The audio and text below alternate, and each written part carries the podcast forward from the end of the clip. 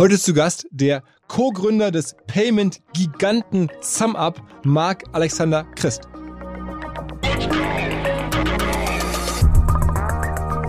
Wenn du das mal die, mit meiner Vergangenheit in der Immobilienbranche gleichsetzt, dann kaufst du ein Gebäude, baust das aus, machst überall schöne Inneneinrichtungen rein und kriegst danach Miete von dem Gebäude, in das du investiert hast. Und so ist das praktisch bei uns auch. Sehr vorhersehbar, wenn wir in Marketing investieren, wie viele Händler wir gewinnen, wie viel Umsatz dann diese Händler machen. Und so sind unsere Payback-Perioden einfach sehr, sehr klar und sehr, sehr vorhersehbar. Let's go! Go, go! Herzlich willkommen beim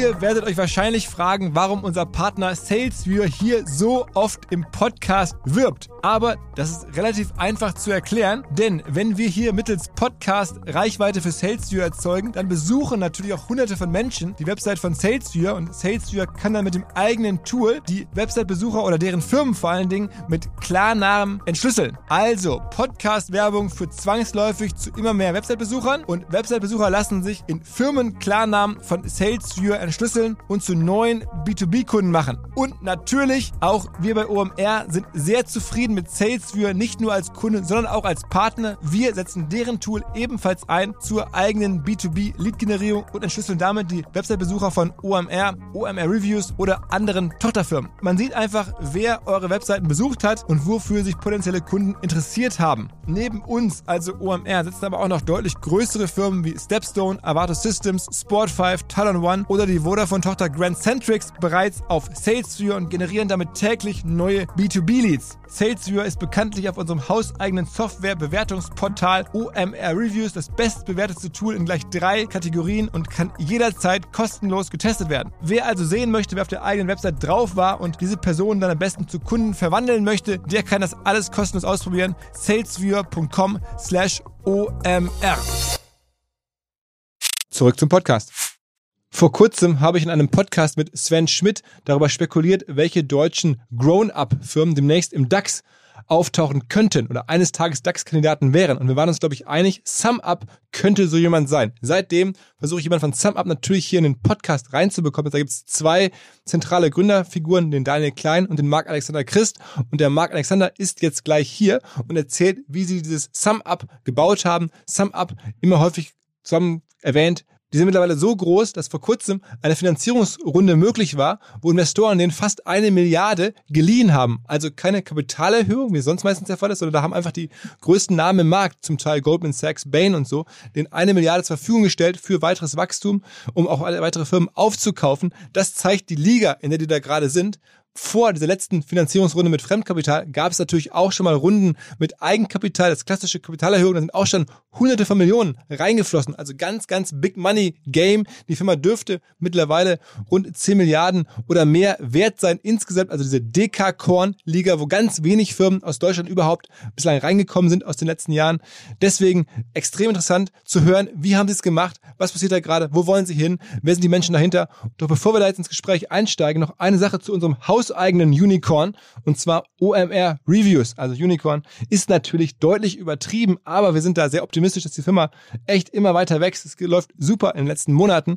Unsere Software-Bewertungsplattform, wo echte Menschen Software bewerten, gibt es eine neue Kategorie und zwar die Website-Builder-Kategorie. Wenn ihr einen Website-Builder, früher hat man wahrscheinlich Homepage-Baukasten gesagt, benötigt und wissen wollt, welche Anbieter gibt es da, was kosten die, wer hat welche Features, wer passt besser zu wem, was sagen andere Menschen halt über die jeweiligen Produkte, dann könnt ihr bei uns informieren. Firmen, die da gelistet sind und die da ausführlich diskutiert werden, sind zum Beispiel Squarespace, Strato, ePages, Jimdo, Wix, also all die großen zentralen Namen für dieses Segment haben wir da online. Schaut rein, wenn es um Website-Bilder geht. Auch dann passt für euch OMR Reviews. Und jetzt kommt der Marc Alexander Christ endlich. Auf geht's!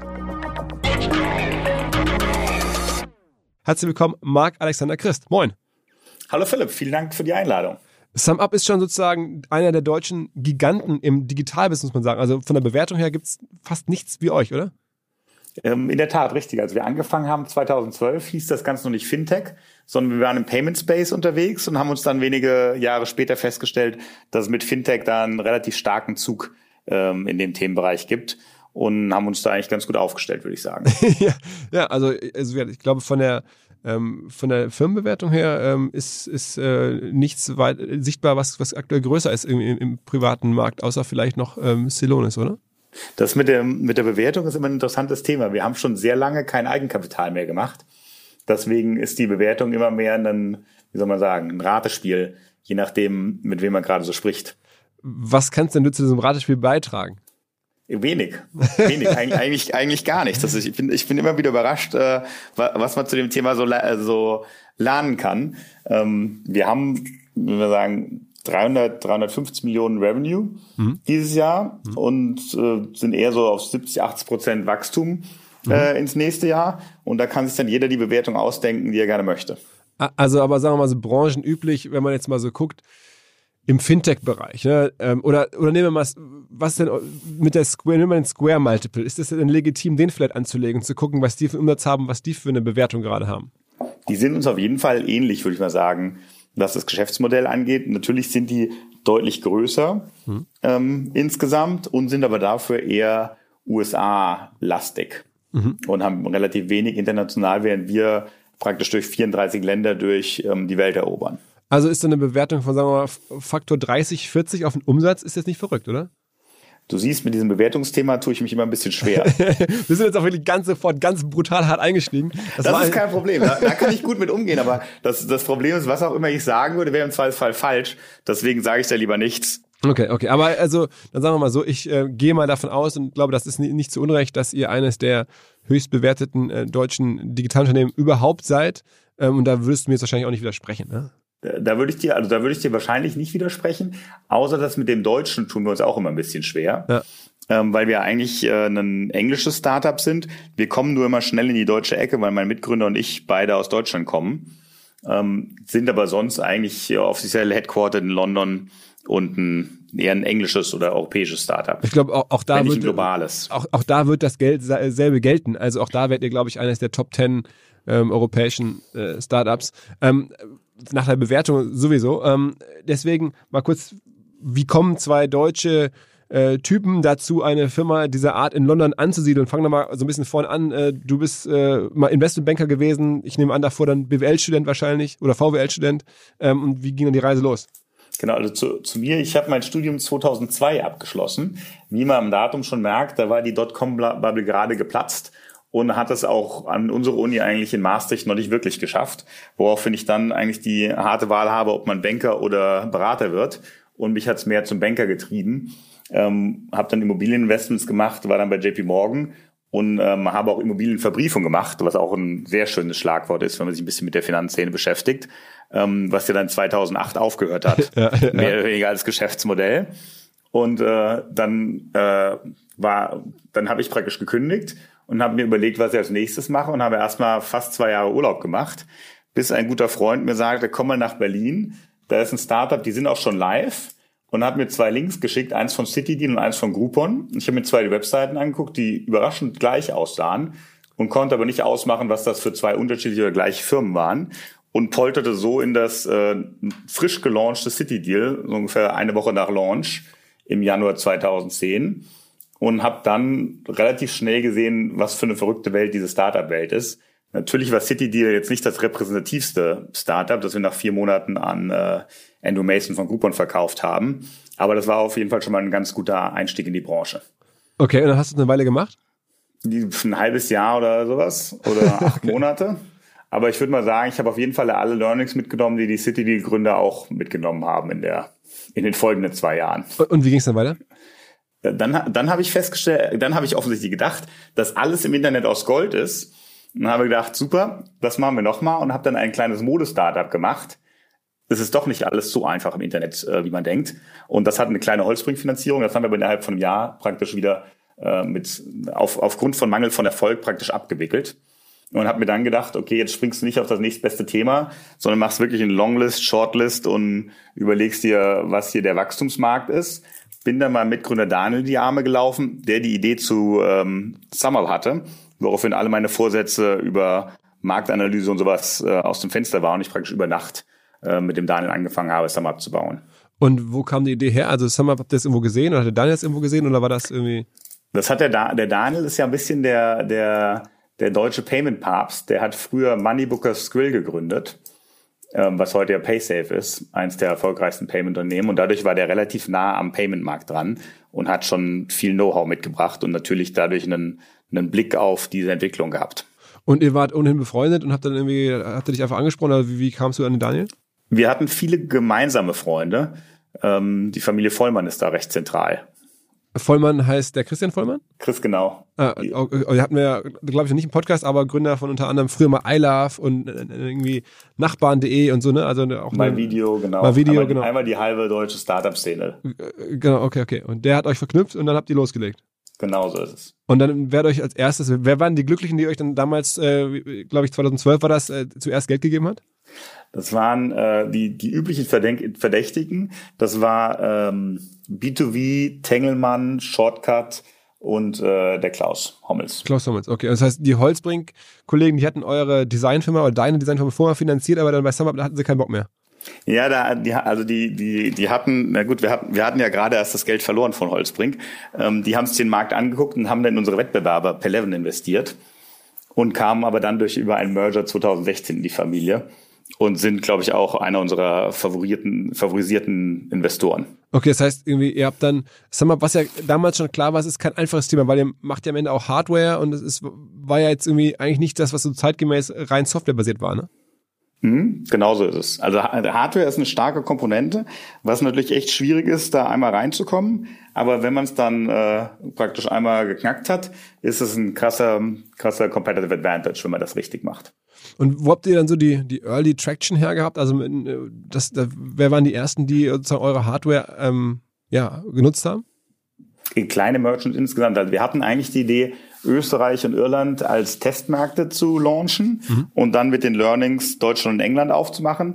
Aber wie das so, so läuft bei so einem Launch, dauert alles länger. Daraufhin haben wir die vier Märkte gleichzeitig gelauncht und haben dann wirklich den Longtail von Merchants in allen vier Märkten ziemlich gleichzeitig angegriffen. Das sind praktisch alles, der, wir, wir richten uns an kleine Händler und um da eigentlich noch genauer zu sein, ist nicht mal kleine Händler, sondern wirklich so Mikro- und Nano-Händler. Also 70 Prozent unserer Händler sind praktisch ein, ein Mann, ein Frau Betriebe, ähm, die praktisch, äh, praktisch wirklich die kleinsten der kleinsten ähm, ihren Kunden irgendwas Gutes tun wollen und die wollen wir wirklich unterstützen. Und die können dann, also da kann man dann dank euch mit Karte bezahlen?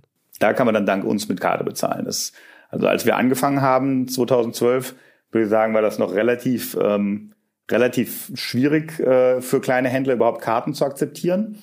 Und das haben wir dann einfach stark erleichtert mit unserem Produktangebot so dass wir da heutzutage drei Millionen Händler auf der Plattform haben, die gerne mit uns Kartenzahlung akzeptieren. Und ist die größte Berufsgruppe Taxifahrer? Das ist immer das Einfachste zu erklären. Ähm, das ist aber nicht die größte, äh, größte Gruppe. Das würde ich mal sagen, ist überhaupt nicht so relevant. Es sind vier, fünf Prozent der Händler und vielleicht zwei, drei Prozent des Umsatzes. Und wer sind die größten? Das, es geht durch die Bank weg. Also wir sind da inzwischen, es ist nicht so, dass wir einen riesen, riesen ähm, Merchant-Typ als, ähm, als Konzentration haben, sondern uns wirklich an die kleinsten wenden. Das heißt, es geht über die gesamte Bandbreite von Retailern, über Cafés, Restaurants, äh, natürlich alles, was irgendwo mobil ist. Ähm, wir sind natürlich auch sehr stark in saisonalen Geschäften auf unserer äh, Kostenstruktur und so weiter praktisch. Aber jeder, der irgendwie Karten akzeptieren möchte und weniger als 10.000 Euro im Monat Transaktionsvolumen macht, ist eigentlich per Default unser Kunde. Und dann haben wir natürlich auch eine ganze Reihe die unsere Technologie mögen, die auch noch ein bisschen größer sind. Okay. Und wenn ich jetzt sowas immer höre, dann hätte ich bei der, in der Startphase gesagt, Mensch, das wird ziemlich schwierig für die Hardware ist das eine, das andere ist, so kleine Händler zu erschließen. Das ist ja irgendwie total teuer, weil man ne, kommt die, kann die nicht so einfach erreichen, man muss die dann irgendwie überzeugen, im Zweifel dann auch anlernen. Ähm, und das alles tut man, das kostet viel Geld, die vertrieblich sozusagen aufzugabeln. Und dann ähm, hat man mit denen immer so kleine Umsätze, weil die halt nur so wenig ne, auch Geld verdienen. Ähm, ist natürlich auch euer Umsatz dann daran nicht so groß. Also es hätte nach so einer Formel ausgesehen, wo alle gesagt hätten, inklusive mir, oh, schwierig, äh, da diese äh, berühmten Economics des Geschäftsmodells irgendwie so hinzubekommen, dass es funktioniert. Aber es hat euch nicht abgeschreckt. Ja, genauso ist es. Also der Gedanke war schon immer, dass du das recht groß machen musst, um praktisch Fixkosten auf eine maximale Anzahl von kleinen Händlern zu verteilen. Aber wir haben in der Tat auch, ich kam ja von Groupon damit angefangen, Direktvertrieb zu machen und zu den Händlern direkt hinzugehen, die praktisch face to face zu konvertieren.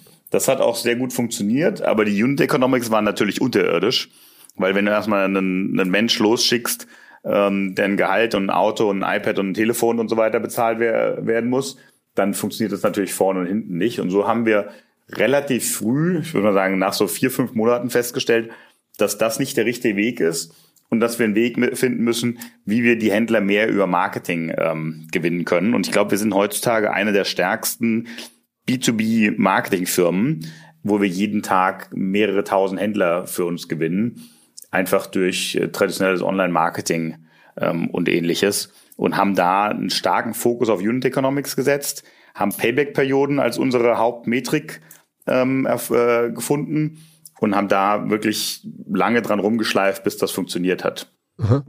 Und was kostet jetzt so ein, so ein, so ein Merchant, äh, Quatsch, so ein, so ein kleinen Händler, äh, ja, Merchant ist ja auch, aber so ein Händler auf die, auf die Plattform zu bekommen?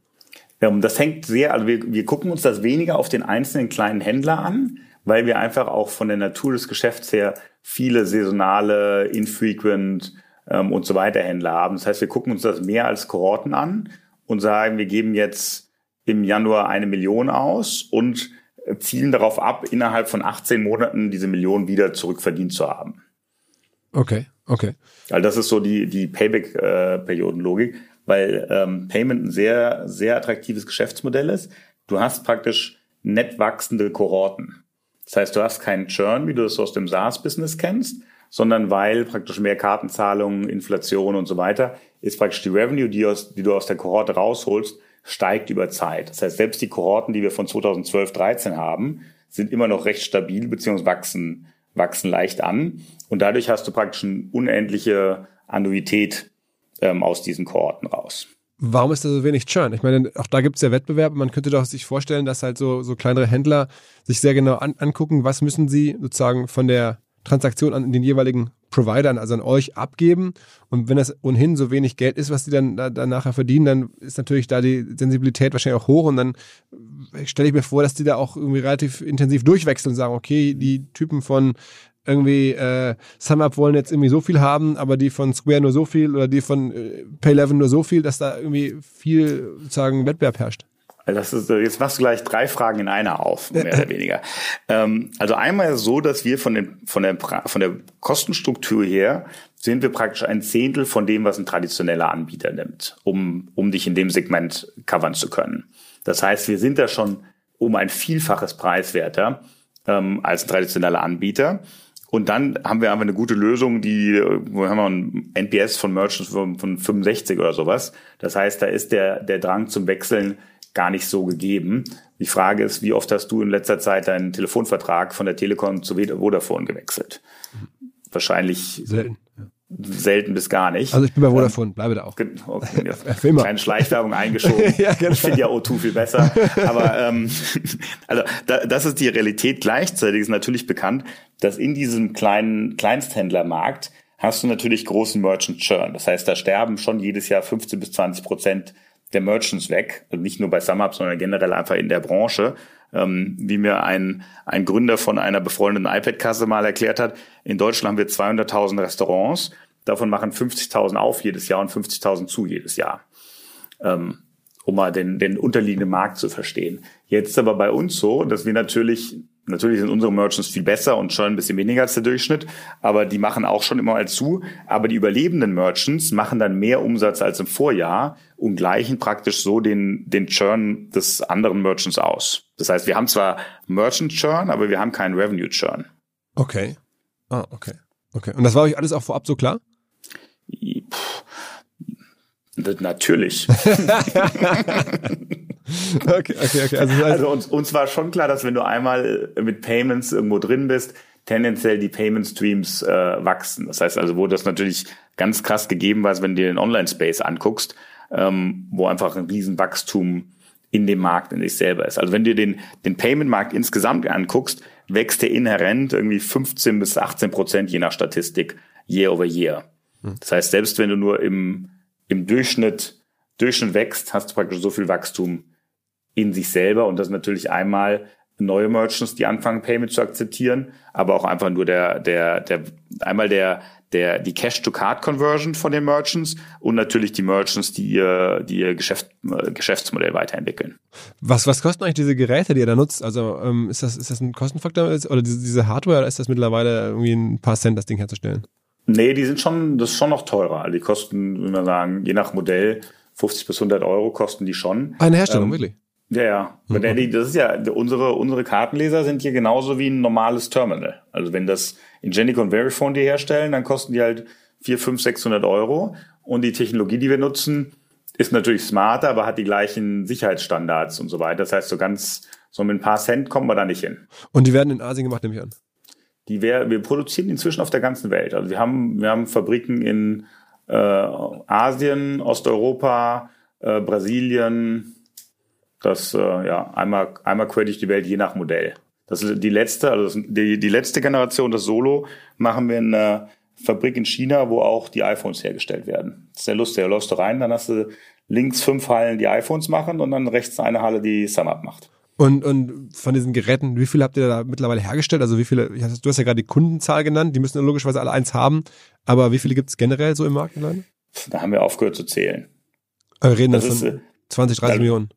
Ja, nicht ganz so viel. Also ich würde mal sagen, wenn wir drei Millionen Händler haben, werden wir wahrscheinlich zwei bis dreimal so viele Geräte haben. Okay, okay. Einfach aus der, der, aus der Natur her, dass der, dass der Händler, äh, die, die Händler sind ja einfach, also wenn du, wenn du Eis verkaufst und ich ein Skilehrer bin, dann sind wir im Durchschnitt ja jeder ein halbes Jahr nicht am Start, aber im Durchschnitt dann praktisch ein Händler, der jeden Monat irgendwie Transaktionen macht. Okay, okay, aber zwei Geräte am Ende. Ja. Genau. Mhm.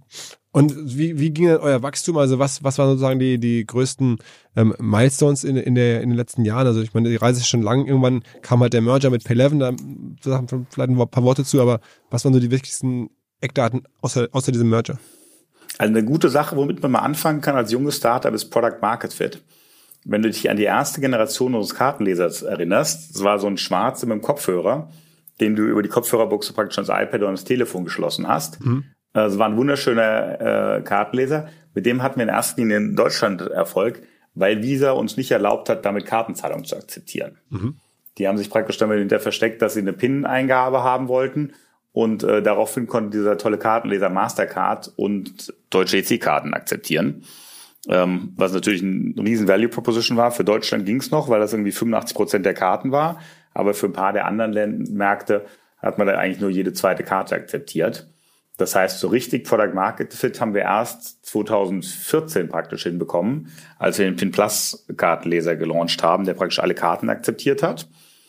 Ähm, und so haben, waren praktisch, also wir haben gut geraced 2012, 13 und dann war 14, 15, würde ich mal sagen, war schon eher der Überlebenskampf ähm, ein, zwei Jahre. Und da sind wir dann rausgekommen durch den Merger mit P11 ähm, praktisch der unser unser äh, Rocket Marktbegleiter, mhm. der uns wirklich ähm, erstmal in der Größe wieder deutlich nach vorne katapultiert hat äh, gegenüber dem Rest des Marktes und uns auch äh, praktisch in die Profitabilität getragen hat. Das heißt, ab dem ab 2016 waren wir praktisch äh, in der Lage, unsere Betriebskosten selber zu tragen und waren so ein bisschen unabhängiger von Investoren. Okay, okay. Und dann äh, kam irgendwann eine richtige Wachstumswelle? Dann, kann, also dann, dann haben wir mit der, mit der Sicherheit kann man natürlich viel ganz anders agieren. Und dann haben wir wieder deutlich mehr in Wachstum ähm, investiert und waren, waren natürlich dann auch nicht mehr Break-Even und positiv, wenn man Marketing groß hochschraubt. Und haben dann praktisch 17, wenn wir, 17 ging es noch relativ ruhig los, weil wenn man erstmal zwei, drei Jahre praktisch so vor sich hin äh, gearbeitet hat, muss man auch dem ganzen Team mal erklären, dass äh, Team erklären, dass jetzt der der, der Wind aus einer anderen Richtung bläst und dass jetzt hier Skalieren angesagt ist und dann Leute aufzubauen und zu wachsen. Hat einen Moment gedauert, aber ich würde mal sagen, seit 2018, 19 wir, sind wir auf einem ziemlich verrückten Wachstumstrajectory. Also wenn ich mir jetzt heute gegenüber vor fünf Jahren haben wir uns, glaube ich, verzwanzigfacht. In so Umsatz und, und, Händlern und sowas. Und wo kam dann dieser, dieser, sozusagen dieser letzte Kick, der jetzt in diese eingangs besprochene Liga ähm, geführt hat, wo kam der wohl her? Ich glaube, der kam daher, dass man einfach die ganzen Prozesse und das ganze Produkt endlich mal fertig hatte und auch praktisch genug Kapital hatte, um damit richtig äh, zu walten und zu investieren. Okay, okay, das heißt, die Produktentwicklung kann man dann sagen, hat dann fast irgendwie sechs, sieben Jahre am Ende gedauert. Hey, das hat auch 2014 schon funktioniert. Aber du, du musst halt immer, das, das ist ein, ein ewiges Feilen zwischen, wie macht man das Onboarding immer besser, wie, wie connect sich der Kartenleser immer einfacher mit dem, mit dem Device, äh, wie kriegst du die Händler dazu, das möglichst schnell zu aktivieren. Und da wird man einfach jeden Tag ein Prozent besser. Neuer Partner, der sehr für uns alle, vor allen Dingen für euch, unsere Hörerschaft spricht.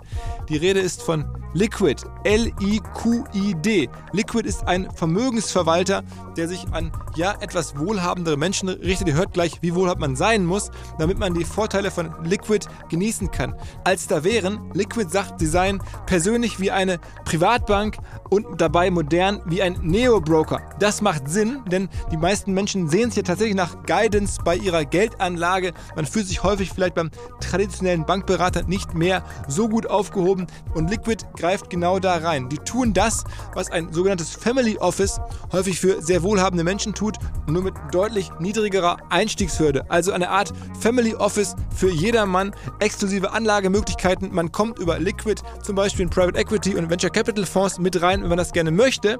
Liquid ist fünfmal in Folge Deutschlands Top-Vermögensverwalter geworden, laut Kapital. Wer also mitmachen möchte, jetzt kommt die Auflösung, braucht aktuell mindestens 50.000 Euro als Mindestanlagevolumen Volumen. In einigen Wochen ist die Aktion vorbei, dann sind es wieder 100.000, die man mitbringen muss. Wenn einem das möglich ist, dann gerne ein kostenloses Erstgespräch vereinbaren unter liquid.de slash omr. Zurück zum Podcast. Würdest du sagen, dass sozusagen die Innovationshöhe ähm, besonders war oder war das am Ende eher ein Execution, Fundraising, Marketing äh, Game oder war es schon auch irgendwie eine, eine neue Idee zu sagen, okay, ihr könnt hier eure Smartphones und irgendwie mit eurem unserem Lesegerät kombinieren, dann geht das? Wir waren da schon in einer komplett anderen Liga. Also damit das Geschäft so funktioniert, das ist ja die, ich, ich sage immer, Payment war eigentlich, als wir angefangen haben, war Payment ein richtiges Luxusgut und richtig teuer für den kleinen Händler, um das zu akzeptieren. Und mit uns ist einfach deutlich preiswerter geworden. Also wenn du die, die, die traditionellen Incumbents anguckst, die brauchen eigentlich das Zehnfache von unserem Durchschnittshändler an Umsatz, um den überhaupt profitabel bedienen zu können. Was natürlich dazu führt, dass kleine Händler einfach viel zu viel immer bezahlt haben und Kartenzahlung einfach sehr, sehr teuer war und deswegen keiner Kartenzahlung akzeptieren wollte. Und zwar vor allen Dingen kompliziert und lästig.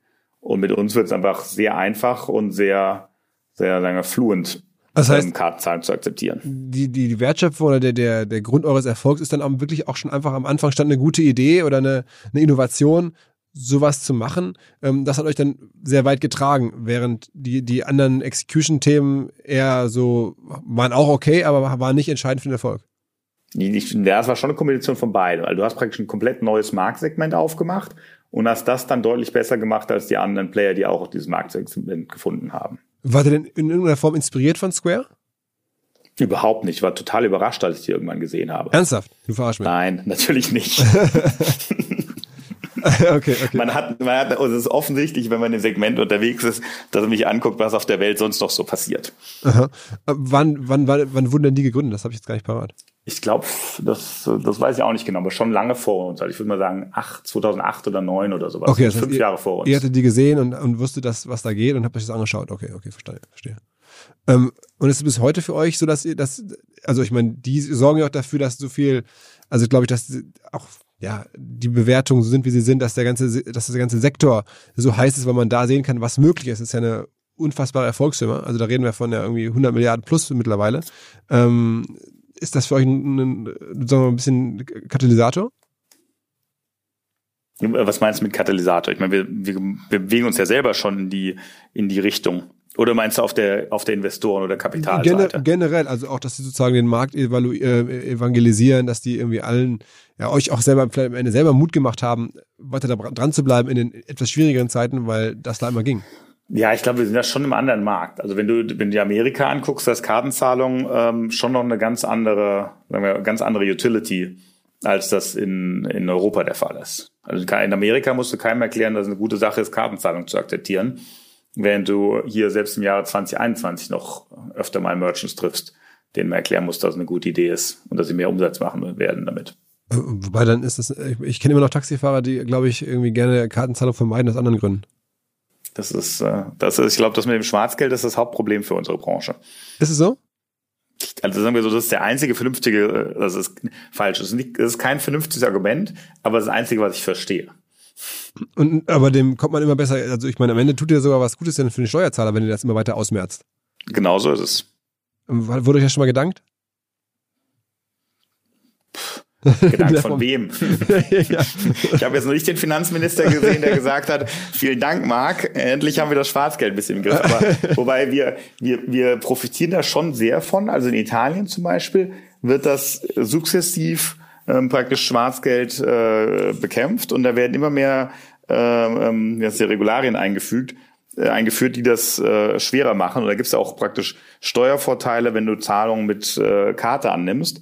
Und da sehen wir dann immer, je nachdem, was gerade eingeführt ist, sehen wir einen ganz schönen Spike. Also vor zwei Jahren zum Beispiel, weiß ich gar nicht ganz genau, was die Regelung war, aber Ärzte mussten praktisch Kartenzahlungen akzeptieren, um irgendwelche Steuervorteile zu bekommen. Und da haben wir einen riesen, riesen Pop in italienischen Ärzten gesehen, ein, zwei Quartale.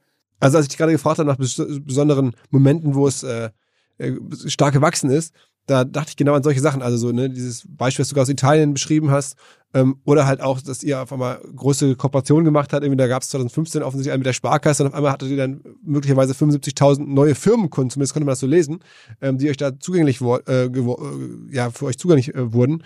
Ähm, also es war dann schon so, dass irgendwie besondere Kooperationen aus euch getrieben haben? Ähm, nee, das, also die Kooperation machen wir natürlich immer gerne, ähm, weil da unsere, wir, wir praktisch unseren Partnern weiterhelfen, aber der Großteil äh, unseres Wachstums kommt wirklich aus eigener Kraft. Da gibt's gibt's immer mal ein paar Staaten, die uns irgendwie unter die Arme greifen, wie in Italien, aber der Großteil ist wirklich äh, direkte Kundenakquise ähm, von uns selber. Okay. Ich meine, ihr habt ja am Anfang auch, deswegen war ich ein bisschen überrascht, dass Taxifahrer oder so nicht so eine große ähm, Relevanz für euch haben als, als Kundensegment. Ihr habt ja bewusst auch irgendwie in der, in der ähm, MyTaxi-Zeit damals noch am Anfang, meine ich zumindest, habt ihr so bewusst ja versucht, glaube ich, ähm, Taxifahrer in so einer Kooperation mit MyTaxi zu targeten. Kann das sein? Hm, das haben wir auch gemacht. Also wir haben, wir haben insgesamt, wir haben mehrere tausend Kooperationen äh, quer durch die Welt ähm, mit Partnern wie der Sparkasse oder MyTaxi weil das natürlich immer erstmal einmal hilft, eine, eine große Kundengruppe anzusprechen und weil natürlich auch für ein, sagen wir 2015 noch unbekanntere Firma irgendwie die Schutzmarke Sparkasse oder Schutzmarke MyTaxi dem, dem Händler ein bisschen mehr Vertrauen noch mit, mit auf den Weg gibt. Aber macht ihr denn so eine Ansprache dann, dann auch one-on-one -on -one mit den Kunden? Ich meine, das kann, kann man sich, also das kann doch nicht äh, sich, sich irgendwie rechnen, also oder zumindest nicht kurz, du hast ja schon beschrieben, aber nicht, nicht, nicht kurzfristig. Also wie ist das Onboarding? Also am Ende doch komplett digital, oder nicht? Komplett digital, genau. One-on-one -on -one lohnt sich eigentlich, wenn das anfängt, lohnt sich eigentlich schon immer nicht. Genau, also das heißt, ihr habt irgendwie, eine, ihr definiert ein Kundensegment und dann schaltet ihr da irgendwelche ähm, Performance-Anzeigen bei Google und, und bei Facebook und dann hofft ihr, dass die Leute in euren Funnel einsteigen. Genau so ist. Also wir haben, wir haben praktisch eine, eine ganze Reihe von Kanälen. Also der, der größte ist immer noch in der Tat Performance Marketing, ähm, wie du gesagt hast.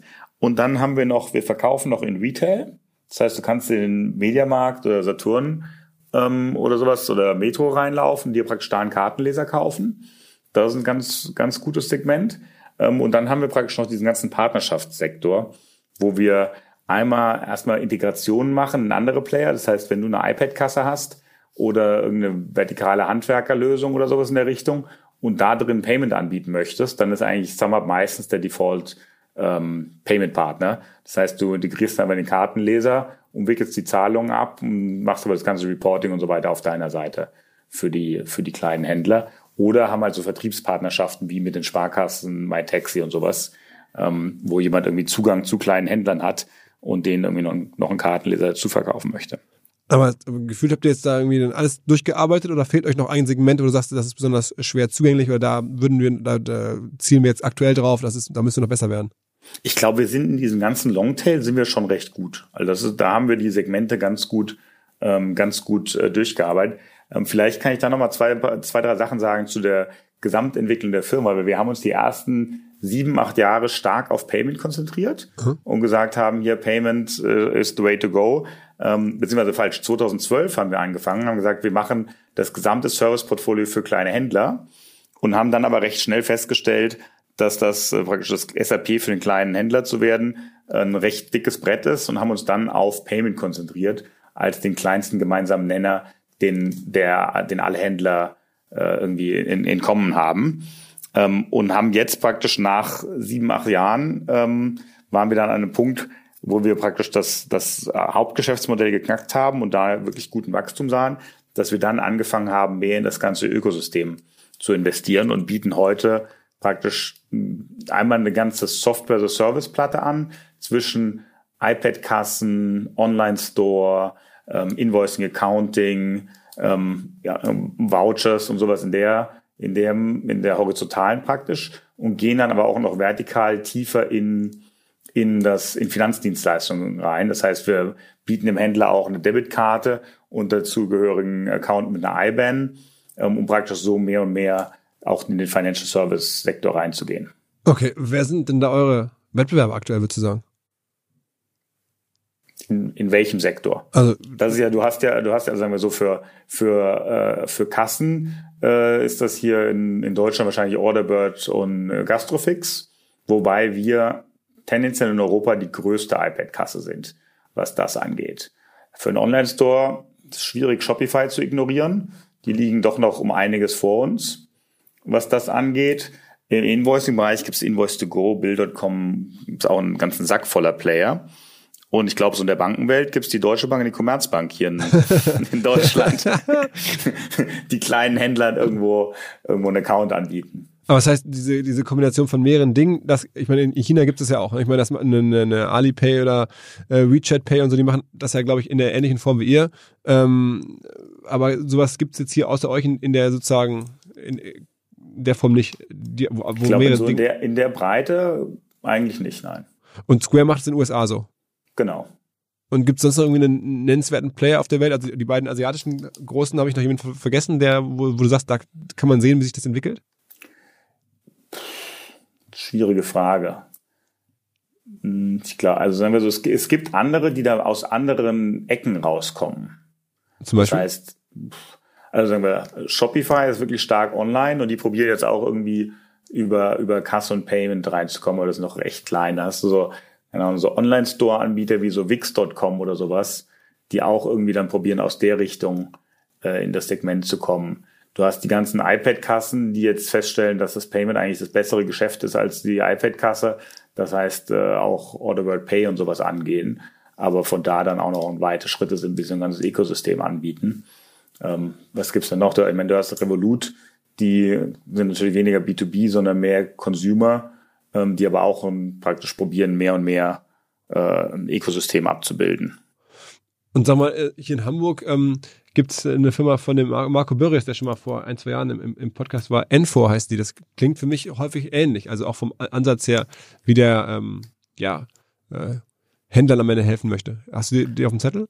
Die, also gesehen habe ich die natürlich schon, aber noch nicht viel. Hast du, wie oft hast du denn schon bei einem Info-Händler bezahlt? Noch nicht so oft, muss ich sagen. Also ähm, habe ich, also ich habe ja, folge dem Marco schon seit vielen Jahren, war auch hier schon mal Gast, aber äh, in der Tat, Info habe ich jetzt im, im Laden, ich habe auch vielleicht nicht so darauf geachtet, aber nicht so oft gesehen. Aber du, ja, also, also sagst du, im Markt äh, haben die keine, spielen die jetzt keine Rolle, dass du sie regelmäßig beobachtest? Also ich, ich mag den Marco sehr gern, ein super smarter Typ. Ähm, der ist ja auch schon fast so lange unterwegs wie wir.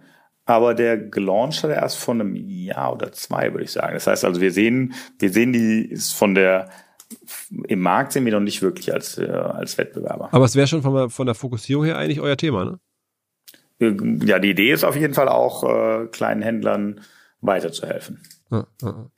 Okay. Und sag mal, ähm, diese ganzen ähm, Maßnahmen, die du beschrieben hast, die sind ja doch sehr auf ja, wie kann der kleine Händler ähm, mehr Dinge tun, wie kann man den besser machen? Ähm, wenn man jetzt auf Square guckt, gerade so für mich als, als Medientypen, dann sieht man, die überlegen da irgendwie, sich einen Payment, äh, sich eine, eine Pinterest vielleicht zu kaufen, ist dann nachher wieder abgesagt worden oder dann gab es irgendwie diese Tidal, also den Musikstreaming-Dienst. Ähm, wie siehst du solche äh, Ambitionen? Manche machen Sinn, manche fallen mir ein bisschen schwieriger zu verstehen. Welche davon machen Sinn? Also also sagen wir, die Kassen machen Sinn, Online-Store macht Sinn. Die waren ja mal kurz im Food-Delivery-Markt. Ähm, das, glaube ich, war für mich auch immer ein bisschen weiter weg.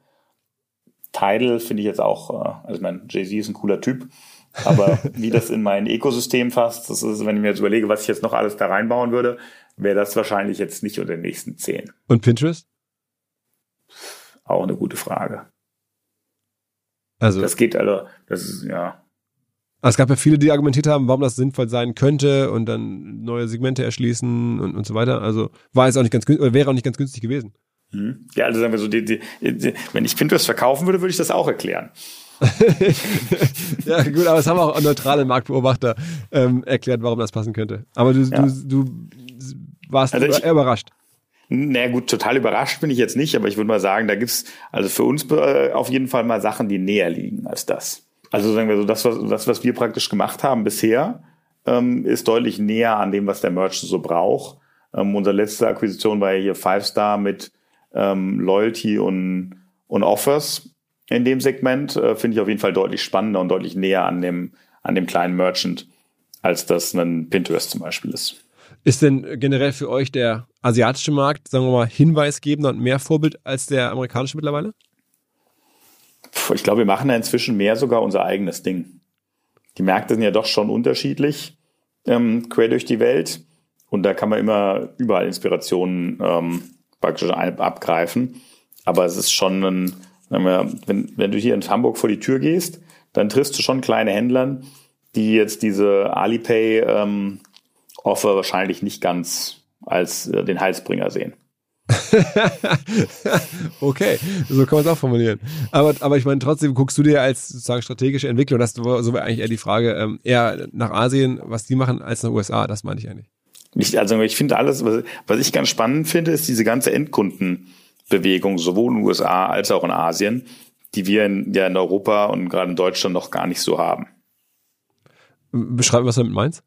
Ja, dieses ganze äh, äh, in Asien WeChat Pay, Alipay äh, mit Peer-to-Peer und die Integration von Endkunden und Händlern und genauso in Amerika Venmo, Square Cash, Zelle und sowas. Ähm, das ist ja, äh, da passieren ja schon sagen wir, viele Innovationen, die wir auf dem europäischen Kontinent jetzt noch nicht, noch nicht sehen und auch weder die Endkunden noch die Händler sowas wirklich als, als Bedarf sehen. Woran liegt das wohl? Das ist eine sehr gute Frage. Wahrscheinlich ist dadurch, dass Deutschland als Nation immer Innovations äh, Leading Innovations ist und neue Sachen immer schneller adoptieren. Okay, das heißt, du meinst jetzt rein kulturelle Sache in Deutschland, es kommt aber in irgendwie in ein paar Monaten, kommt dann doch. In ein paar Monaten oder ein paar Jahren. Das, das also ich, ich ich weiß nicht, was da der Katalyst ist, was das, äh, was da das äh, fast zum Überlaufen bringt, dass das mal passiert. Okay. Sag mal, wie war denn Corona für euch? Also es- nicht zuletzt äh, die Kollegen von Finance Forward haben ja auch berichtet, ihr hattet auch schon mal jetzt in der Corona-Zeit größere Umstrukturierung. Das, äh, war das für euch schon, sagen wir mal, problematisch am Ende, weil viele kleine Händler ähm, zu hatten oder, oder nicht mehr genutzt wurden? Genau, also vielleicht fangen wir mal am Anfang an. Das ist, ist ja schon, wenn du Zahlungen am Point of Sale machst, was ja ein Großteil unserer Umsätze ist. Und wir verdienen ja nur, wenn die Händler Umsätze machen. Wenn dann äh, die ganze Welt zu Hause bleibt und äh, keine Einkäufe am Point of Sale macht, haben wir natürlich auch einen starken Einbruch gesehen. Also wir haben, glaube ich, da so im April, Mai letzten Jahres haben wir schon teilweise 60, 70 Prozent Einbrüche gesehen Wow. ähm, in einzelnen Wochen. man schon Angst, wir haben, ja, gut, wir haben, also erstmal war das Woche über Woche, ist ja nochmal was anderes als der Monat. Und wir haben natürlich auch immer noch Segmente, die dann trotz Corona auch noch weiter, äh, also Lebensmitteleinzelhandel, Ärzte und sowas dann weitermachen. Das heißt, man, man bricht da nicht komplett ein. Und wir haben uns da auch, das erinnere ich mich noch lebhaft dran, habe ich Mitte, Mitte März oder sowas, habe ich mit einem, unserer äh, Investoren gesprochen aus London, der mir praktisch äh, äh, sehr, sehr klar und deutlich gemacht, dass die Welt jetzt untergehen wird, was natürlich stark übertrieben war. Aber so haben wir uns dann praktisch über Nacht auf Cash Producing umgestellt. Und zwar nicht als, nicht als Restrukturierung, sondern einfach nur Marketing abgestellt und haben praktisch Q2 letzten Jahres komplett profitabel gewirtschaftet, indem wir einfach äh, auf praktisch alles Unnötige an, an Kosten abgestellt haben und so gezeigt haben, dass wir auch profitabel wachsen können, also profitabel praktisch äh, wirtschaften können, indem wir einfach die Wachstumsinvestments abgestellt haben. Was machen 3000 Menschen bei euch? Also was sind so die, die, die größten äh, Arbeits- oder Jobprofile, die es bei euch gibt? Jetzt Entwickler, klar, aber was kommt dazu? Wir sind insgesamt als Firma recht, würde ich mal sagen, tribalized aufgestellt. Das heißt, du hast irgendwie, ähm, kennst bestimmt diese Agile Transformation Theorie und das Buch Tribal Leadership, dass praktisch äh, die Menschheit sich alle 150 bis 200 Leute in einen, in einen anderen Tribe aufteilt. Mhm. Ähm, und so haben wir praktisch auch die Firma gebaut. Das heißt, du hast eigentlich eigenständige Firmen, die Hardware machen, die Payment machen, die Online-Store machen, die POS machen und sowas und da praktisch alle Skills in ihrem einzelnen Team haben.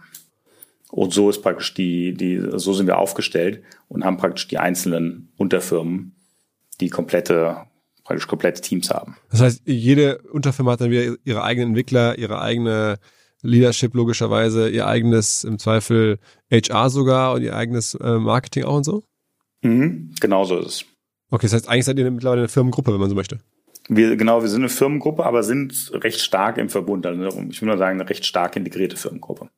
Und gibt es irgendwelche zentralen Funktionen oben drüber oder ist ansonsten alles in der, in der, in der? Also es gibt schon zentrale Funktionen wie, keine Ahnung, Find ist zentral, People ist zentral, Compliance ist zentral. Und wir haben auch noch ein zentrales Plattformteam, das praktisch die, die zentrale Infrastruktur irgendwo verwaltet.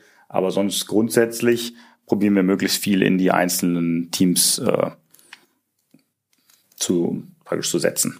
Und jetzt, jetzt ähm, raised ihr immer weiter Geld. Also ich meine, ähm, du hast jetzt ja gesagt am Anfang, ihr habt kein Eigenkapital aufgenommen, aber ihr habt äh, Fremdkapital aufgenommen, jetzt auch nicht besonders wenig, sondern äh, fast eine Milliarde ähm, Dollar Anfang des Jahres. Ähm, was macht ihr mit dem ganzen Geld? In erster Linie in Wachstum investieren. Das heißt, auch das Fremdkapital ähm, gibt ihr jetzt im Zweifel dann auch in Marketing aus, mhm. was, was ja erstmal riskant ist, äh, weil dann ist es dann weg. Ja? Ja, das ist dann weg, wobei wir sind jetzt, wir sind schon ähm, recht vorhersehbar, was das angeht. Das heißt, wir können das sehr gut planen.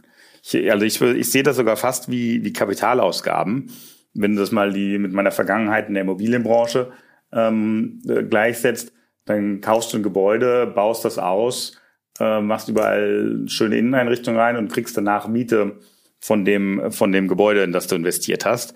Und so ist das praktisch bei uns auch sehr vorhersehbar, wenn wir in Marketing investieren, wie viele Händler wir gewinnen, wie viel Umsatz denn diese Händler machen. Und so sind unsere Payback-Perioden einfach sehr, sehr, sehr, sehr klar und sehr, sehr vorhersehbar. Und ist das irgendwie auch ein Internationalisierungsthema? Also wo wollt ihr noch hin? Ihr seid jetzt aktuell vor allen Dingen so Kerneuropa, hast du gesagt. Gibt es noch Länder in Europa, die euch fehlen, größere oder, oder was ist da der Plan? Das, also das Problem, was wir lösen, lösen wir wirklich auf der ganzen Welt.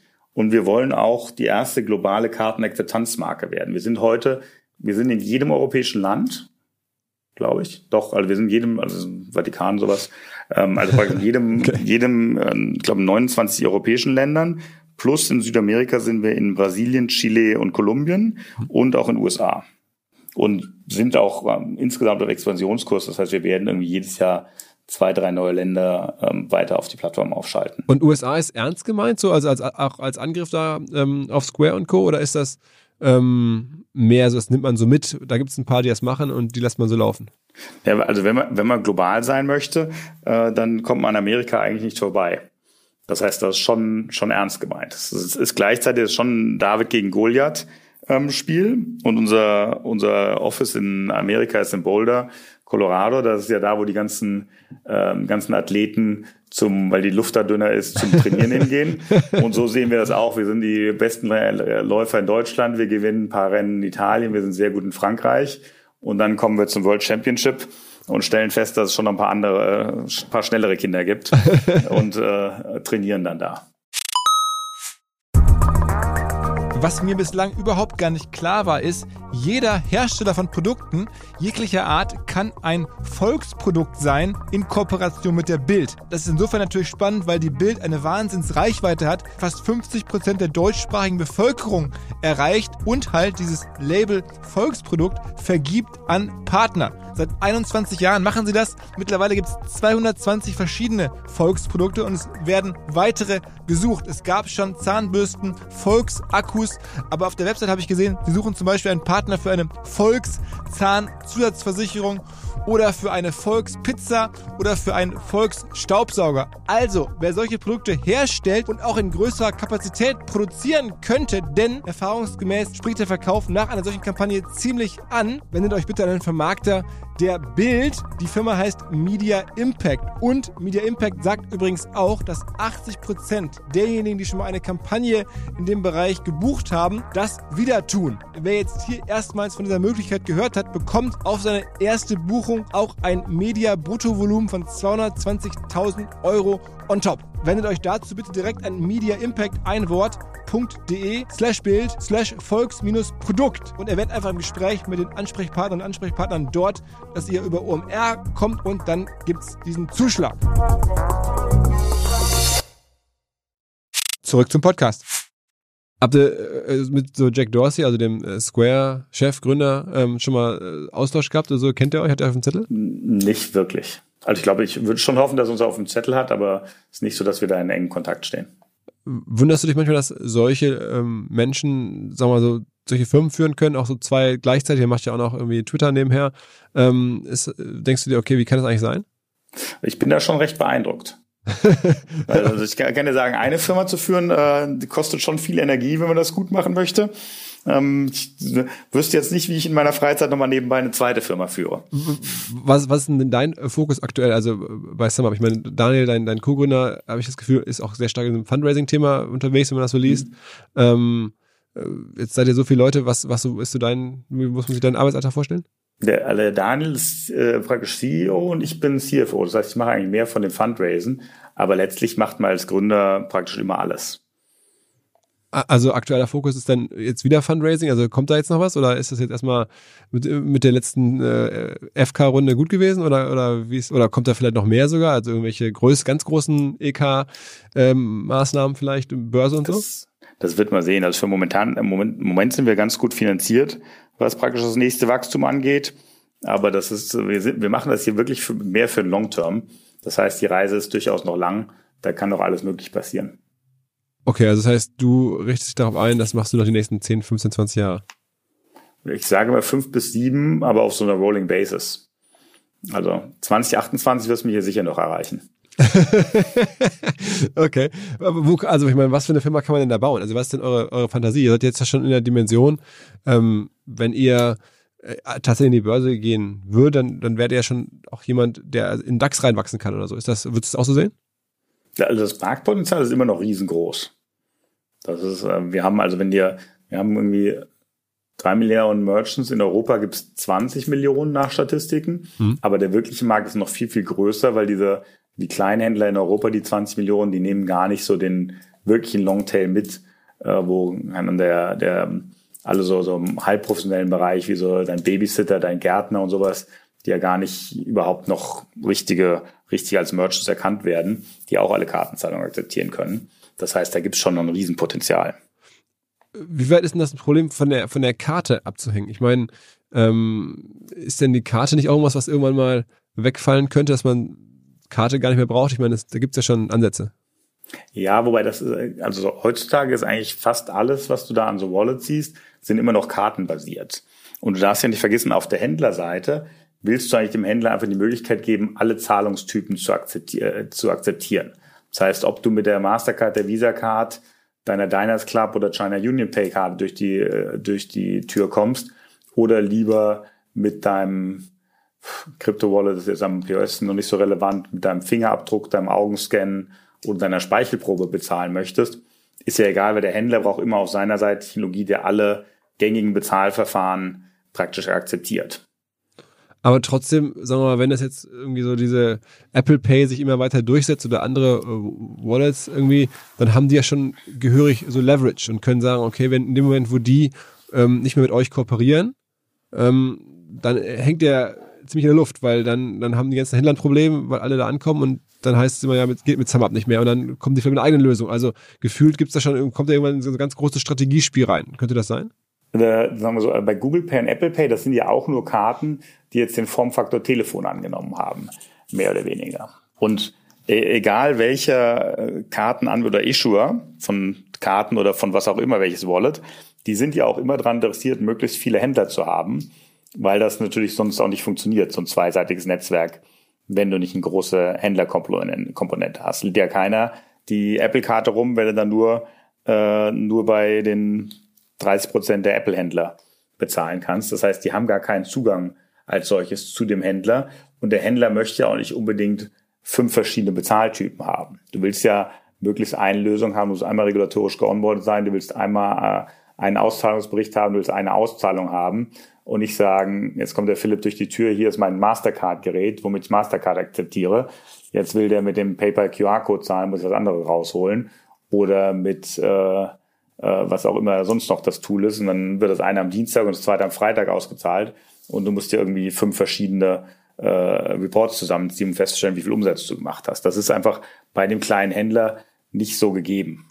Okay, das heißt, du gehst davon aus, ihr habt irgendwie so strategisch so, einen harten, so eine gute Positionierung, dass ihr, egal wie das ganze Spiel sich in den nächsten Jahren weiterentwickelt, eure Rolle bleibt immer gleich oder ihr bleibt zumindest immer relevant.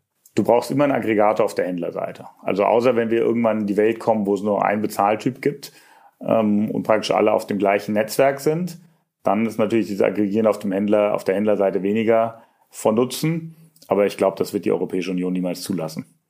Okay. Dass man da hinkommt. Okay, okay. Das heißt, am Ende seid ihr auch so bullish, man, man kann ja auch diese ganzen Kapitalmaßnahmen lesen, dass ihr Fremdkapital aufnehmt, weil ihr so bullish auf euer Modell seid, dass ihr jetzt gar nicht irgendwie, ihr verschuldet euch lieber, um es mal anders zu sagen, als dass ihr Anteile abgebt. Ja, das ist äh, in der Tat richtig. Und das, das bleibt auch in Zukunft erstmal so. Also ich meine, ihr habt so, ähm, sagen wir so starke Kohortenzahlen und so starke Wachstumszahlen, dass auch im Zweifel irgendwie Fremdkapitalgeber sagen, Mensch, das sieht ja so, ich meine, das ist ja eine, schon fast ein höheres Vote of Confidence in euer Modell, als wenn jetzt jemand bei euch irgendwie äh, Eigenkapital, äh, Kapitalerhöhung macht, weil, weil am Ende ist das Ausfallsrisiko für den ja noch viel problematischer. Ja, genauso ist es. Das ist, deswegen ist es auch mal sehr lustig, wenn man praktisch so in der Öffentlichkeitsarbeit unterwegs ist, wo dann immer nach Equity-Runden gerufen wird, obwohl die äh, äh, Kreditrunde eigentlich die, die spannendere ist. Also ich meine, Oder die schwieriger. Genau, die schwieriger. Aber ihr habt scheinbar, vor allen Dingen, wenn man dann dem, dem äh, Partner sagen muss, das Geld, was du mir gibst, das äh, hau ich übrigens für Marketing raus. Äh, das hört er wahrscheinlich weniger gern, als wenn man sagt, dafür kaufe ich Immobilien. Ähm, das kann er zumindest dann irgendwie noch vielleicht verpfänden oder so, aber ähm, das ist ja schon, schon sehr aggressiv eigentlich. Ne?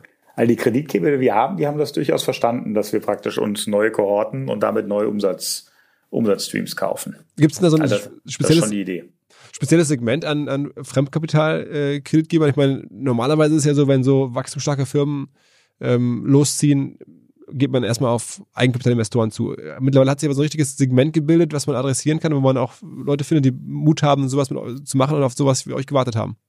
Genau. Also das ist, da sind die Kapitalmärkte recht offen, was das angeht. Wir sind auch gar nicht so in diesem Venture Debt Market, äh, wo man dann auch irgendwelche Convertibles oder sowas dran hat, sondern machen einfach nur klassischen Senior Debt. Okay, also das heißt irgendwie auch von, von wirklich etablierten Großbanken, nicht von jetzt irgendwelchen spezialisierten. Ne, so genau, also wir haben da so Goldman, Bain, Temasek. Sowas ist so das Segment, schon, was man schon anspricht. Gutes, gutes Signaling, ja. Äh, was müssen denn am Ende die ganzen kleinen Händler euch eigentlich geben, wenn, wenn sie euch nutzen wollen? Ja, fast nichts. Wie groß ist denn das fast nichts? Die, die, also, was, was wir eigentlich, also unser, unser Ansatz ist eigentlich sehr viel Wert für die zu schaffen. Und äh, dann ne, nehmen wir einfach nur einen Prozentsatz, der ist immer unterschiedlich pro Land, aber ich würde mal sagen, so eineinhalb Prozent ist wahrscheinlich ein ganz guter Durchschnitt vom Umsatz. Okay, und das ist irgendwie auch pauschal so oder gibt es da eine, ist, liegt da viel auch irgendwie Wert in der Differenzierung äh, der verschiedenen Zielgruppen und so oder ist es immer relativ gleich? Das ist immer relativ gleich. Also das, das was wirklich das Wichtige, der wirkliche Differenziator ist praktisch der Total Cost of Ownership, wo wenn du normalerweise ein Terminal hast, du zahlst da 30 Euro Miete, dann zahlst du alle möglichen Netz, Netzwerkgebühren, äh, Transaktionen pro pro pro Transaktion 10 Cent dann eine andere Zahl für Visa gegenüber Master, gegenüber American Express und so wird da einfach das, der, der, der, die Kosten für das Terminal wird recht intransparent und dadurch recht teuer. Während bei uns einfach nur, du machst 1000 Euro Umsatz, kostet 15 Euro, du machst 2000 Euro Umsatz, kostet 30 Euro. Okay. Und, und am Ende, wie profitabel kann man damit sein, als Firma, die sozusagen mit so kleinen äh, ja, Gebühren klarkommen muss? Die, die Menge macht's. Das ist also die, die, die Idee, das möglichst alles mit Technologie abzu, abzudecken und zu gucken, dass die Händler einfach die Lösung nutzen, ohne irgendwie uns anzurufen oder irgendwelche anderen Probleme aber, zu kriegen. wenn ihr jetzt sozusagen aufhören würdet zu wachsen und dieses, diesen Modus wieder einschlagen würdet, den, den ihr anfangs von Corona hattet, dann könntet ihr, sagen wir mal, jetzt 20 Prozent äh, Marge schaffen oder so? Oder wie muss man sich ja, vorstellen? eher ein bisschen mehr. Eher, also eher, weiß ich nicht, 40? Wahrscheinlich so in der Richtung, ja. Das kommt, also kommt ein bisschen darauf an, ob man das jetzt äh, nur einmal Marketing abschaltet für, ähm, für irgendwie wegen Corona oder ähnlichem oder ob man dann wirklich noch in die Optimierung des Rests geht. Okay, aber das heißt irgendwie, ihr seid, ihr habt dann schon dauerhaft einen, einen ähm, ja, einen äh, Umsatzrendite von, weiß ich nicht, äh, um die 40 Prozent. Das ist euer, euer, eure Zielgröße. Hm? Ja, so in der im Bereich vielleicht ein bisschen mehr.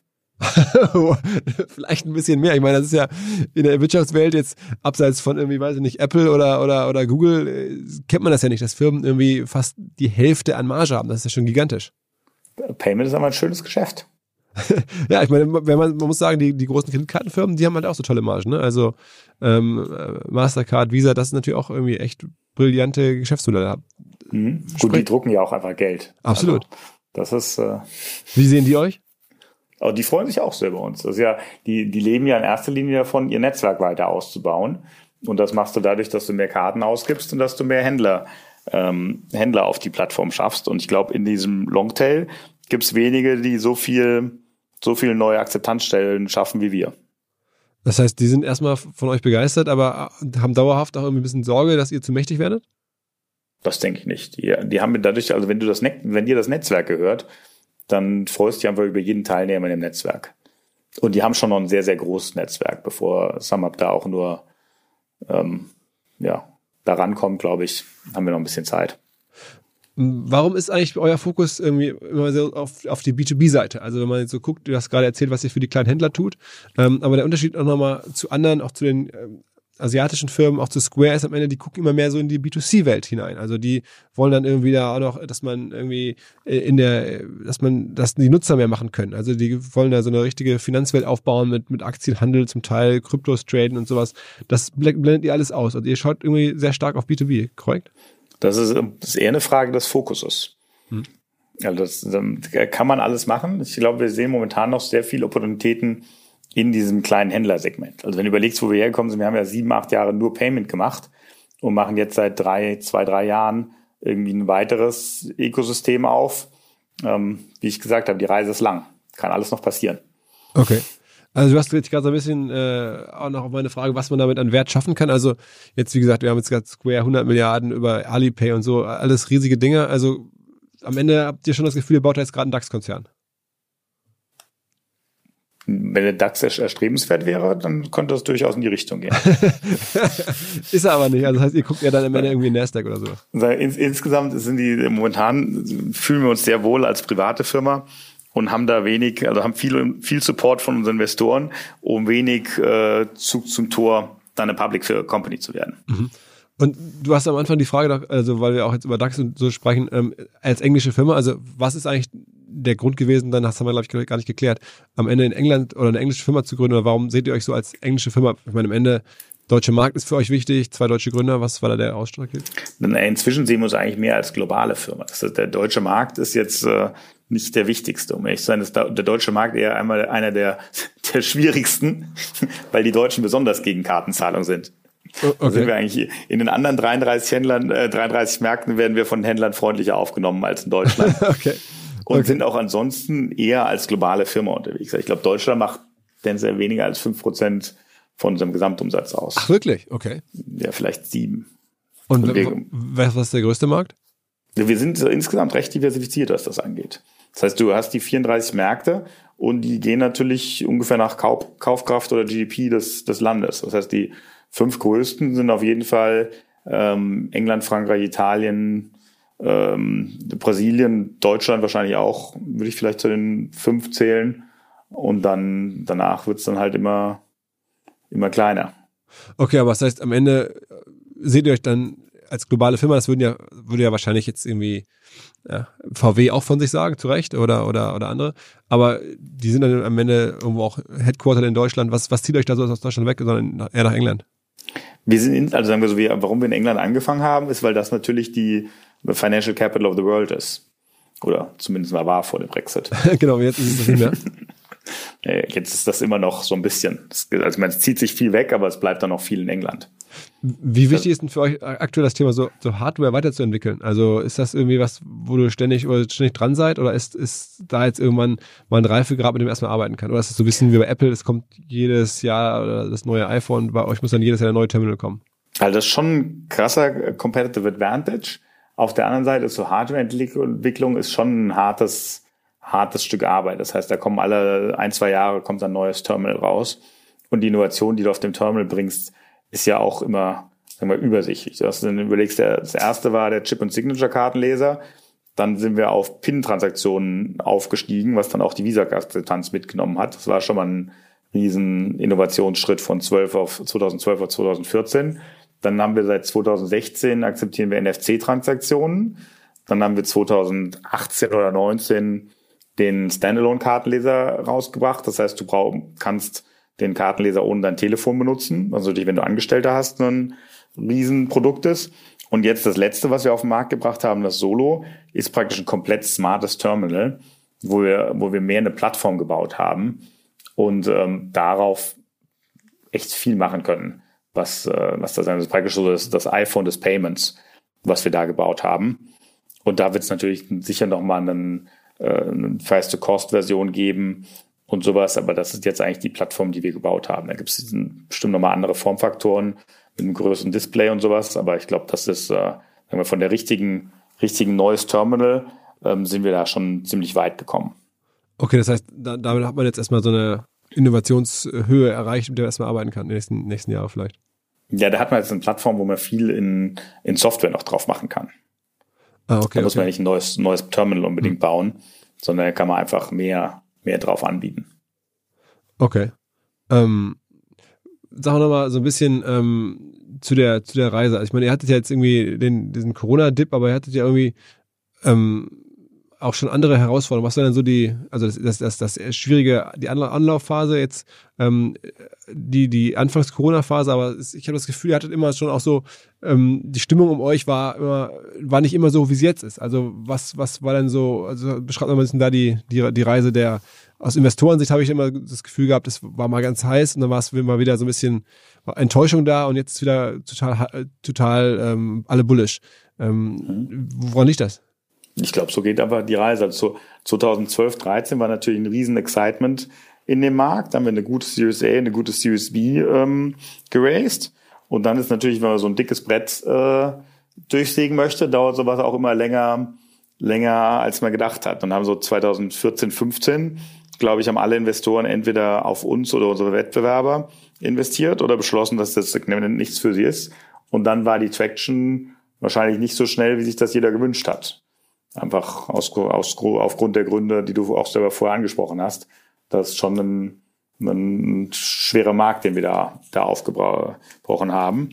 Und dann sind wir mit dem Merger in Eleven, haben wir praktisch eine Financial Security geschaffen und sind seitdem eigentlich, würde ich sagen, wieder sehr attraktiv für, für Investoren. Und ich meine, ihr habt ja, aber es gab ja auch so ein paar Momente, ich glaube, Russland hattet ihr mal probiert, habt ihr dann wieder abgebrochen, ähm, mhm. andere Länder, wo ihr einmal kurz drin wart auch, und dann wieder raus. Das ist ja dann immer so ein bisschen so, dass man denkt, oh, okay, klappt doch nicht so einfach.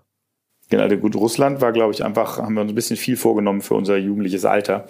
Das war, glaube ich, da waren wir 18 Monate alt als, als Firma und haben dann Russland gelauncht, was ein sehr anderer, sehr schwieriger Markt ist dann kam da die russische Krise dazu.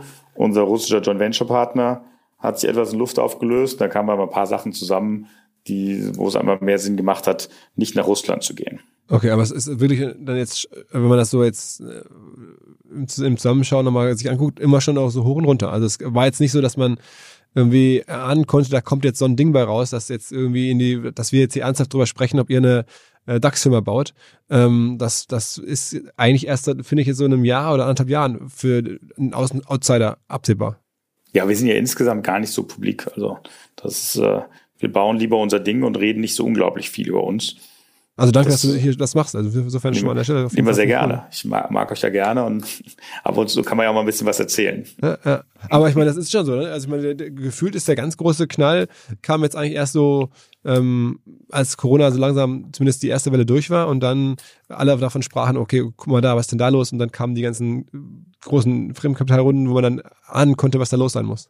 Mhm. Wobei die kamen ja auch schon, schon vor Corona. Also wir haben ja schon, ich glaube 2018 haben wir die erste, haben wir so eine 80 Millionen Runde gemacht, dann 330, jetzt 750. Also das, ähm, ja. Kann man, Man, kann man, ja auch, man kann ja auch ein gutes Unternehmen bauen, ohne ständig Geld zu raisen. ja, ja, also ich meine, ich, ja, also auf- gibt's Beispiele auf jeden Fall, ja. Ähm, wie ist, ist eigentlich äh, public oder ist das öffentlich, ähm, wie viel euch Gründer noch gehört von der Firma? Äh, nee, Ist auch kein Wunsch, dass es öffentlich wird, nehme ich an.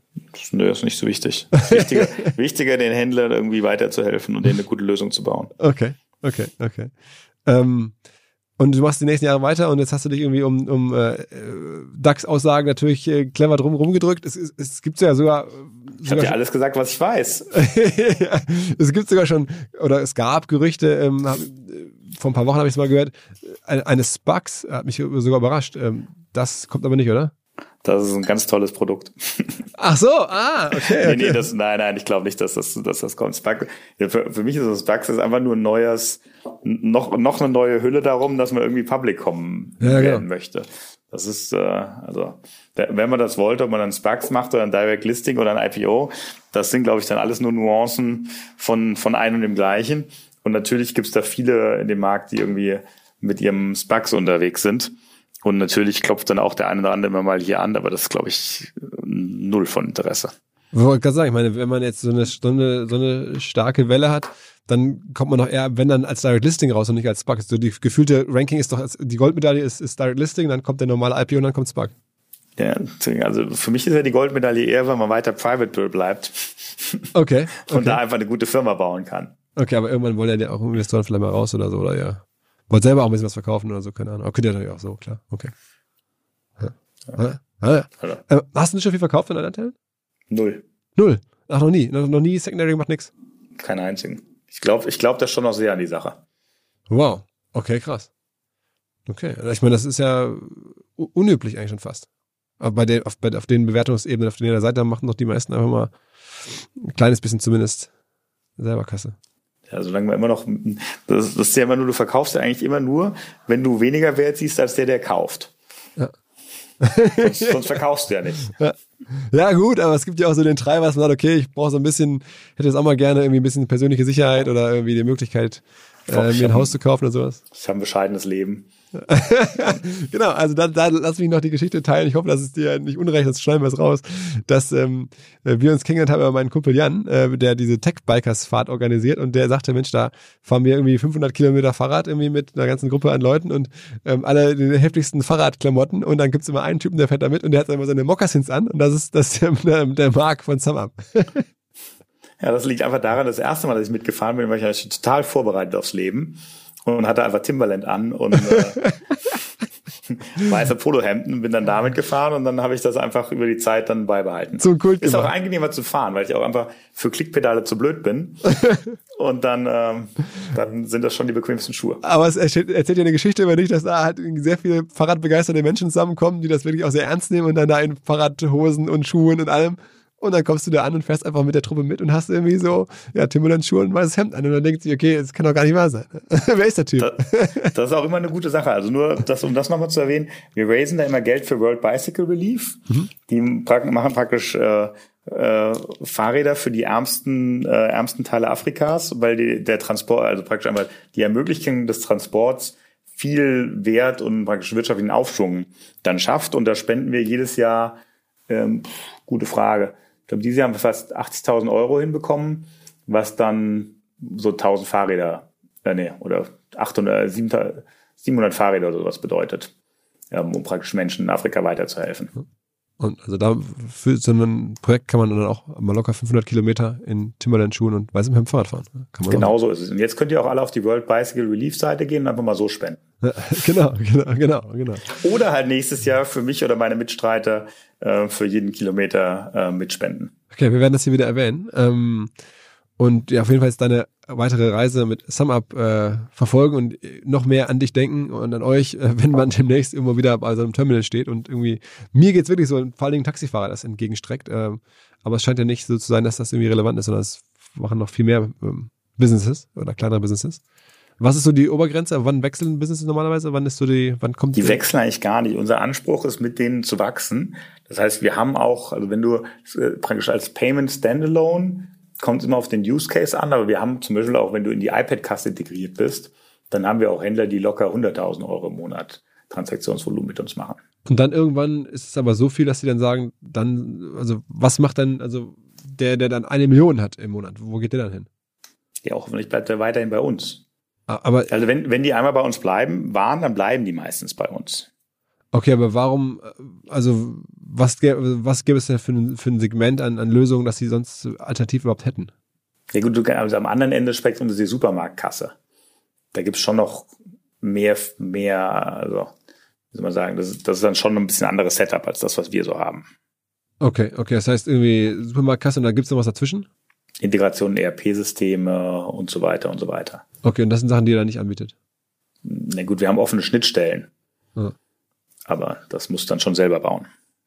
Okay, okay, okay. Das heißt, dann irgendwann ist dann der, ist dann der, dann irgendwann der Händler vielleicht so professionalisiert, dass er sagt, okay, jetzt brauche ich einfach diese Sachen halt doch sozusagen weiterentwickelt und dann muss er auf ein anderes System gehen. Nee, das ist eigentlich weniger die technische Lösung, sondern ich glaube, das ist mehr die, die ganze Verkaufserfahrung. Das heißt, du, traditionell ist dieser ganze Payment-Markt ja eher über Direktvertrieb ähm, gesteuert. Das heißt, du hast jemanden, der zu dir in den Laden kommt und dir das alles einrichtet und dich an die Hand nimmt und so weiter, wenn wir natürlich viel mehr im Self-Checkout sind. Okay, das heißt, okay. auch als größerer Merchant kannst du dich eigentlich besser mal anmelden. Ähm, wir machen dann auch ab bestimmten Größen machen wir auch Sondergebühren und sowas, aber das ist einfach nicht das Segment, auf das wir, auf das wir abspielen. Wir sind halt einfach in diesem Longtail sind wir sehr, sehr stark und da haben wir einen riesen Competitive Advantage und das, was drüber liegt, nehmen wir natürlich auch mit, wenn jemand auf uns kommt, aber da fokussieren wir uns weniger drauf. Okay, okay, okay, okay. Das heißt, dann ist da irgendwann aber so eine Glasdecke, wo ihr dann nicht unbedingt jetzt weiter Kunden akquiriert zumindest. Ja, genau, und das ist, da werden die halt die Lösungen immer komplexer. Wir haben auch so ein paar größere Kunden, wir haben ein DHL oder Miele oder sowas, die einfach SumUp nutzen, weil die, die Miele in dem, im Reparaturgeschäft ganz viele kleine einzelne Akzeptanzpunkte haben. Und da ist unsere Lösung natürlich ein riesen, riesen Vorteil. Okay. okay. Also ich bin, bin extrem gespannt, wie es weitergeht. Ähm, Würde mich freuen, wenn ihr da jetzt, also auch wenn ihr euch als internationale Firma seht oder globale Firma, trotzdem natürlich so ein, so ein Champion aus Deutschland baut. Ähm, klingt so, als wenn es heutzutage möglich wäre und ihr da jetzt die richtige Flughöhe und Bewegung und Welle getroffen habt. Äh, und ja, also wir drücken euch die Daumen. Ähm, alles äh, Liebe aus Hamburg, sag ich mal. Vielen lieben Dank. Wir sind noch ganz am Anfang und gucken einer, einer guten Zukunft entgegen. ja, still day one, ne? Der alte Spruch. Still day one, ja. Okay. Vielleicht sind wir jetzt schon day one. Mittag am zweiten Tag. okay, genau. Okay. Nicht ganz so viele Klischees, ey. Okay, okay. Also, vielen Dank. Marc hat Bock gemacht. Danke dir. Hau rein. Ciao, ciao. Ciao. Zur Abwechslung jetzt mal vollkommen schamlos und offene Selbstvermarktung und Werbung für unser OMR Festival am 7 und 8. Mai. Dort sind wir gerade in der absoluten Planungshochphase. Das heißt, wir verkaufen jetzt letzte Standflächen, wir planen, wie halt dort alles laufen wird Anfang Mai. Und weil das so ist und weil wir noch einige Flächen und Möglichkeiten, Masterclasses, Präsenzen frei haben, wollte ich nochmal dazu aufrufen, sich da bitte zu melden, wer noch nach neuen Kunden, nach neuen Leads sucht, wer eine Plattform sucht, um seine Brand transparenter und sichtbarer zu machen, wer in irgendeiner Form nach Nachwuchs, nach Talenten sucht. All das können wir ermöglichen. Ihr könnt bei uns gesehen werden, ihr könnt bei uns wirklich wachsen, aber halt nur jetzt in diesen Tagen, denn irgendwann müssen wir dort die Bücher schließen, weil die Planungszyklen Richtung Mai dann zu kurz werden und vielleicht auch, weil einfach alles verkauft ist. Deswegen jetzt nochmal der Hinweis, denkt an unser Festival jetzt, wer dabei sein möchte mit Masterclass, mit Speaking, mit vor allen Dingen aber Präsenzen auf der Fläche, mit Ständen. Einfach ganz kurze Mail an inbound.omr.com. Innerhalb eines Tages melden sich da eine Kollegin, ein Kollege und dann startet die Zusammenarbeit.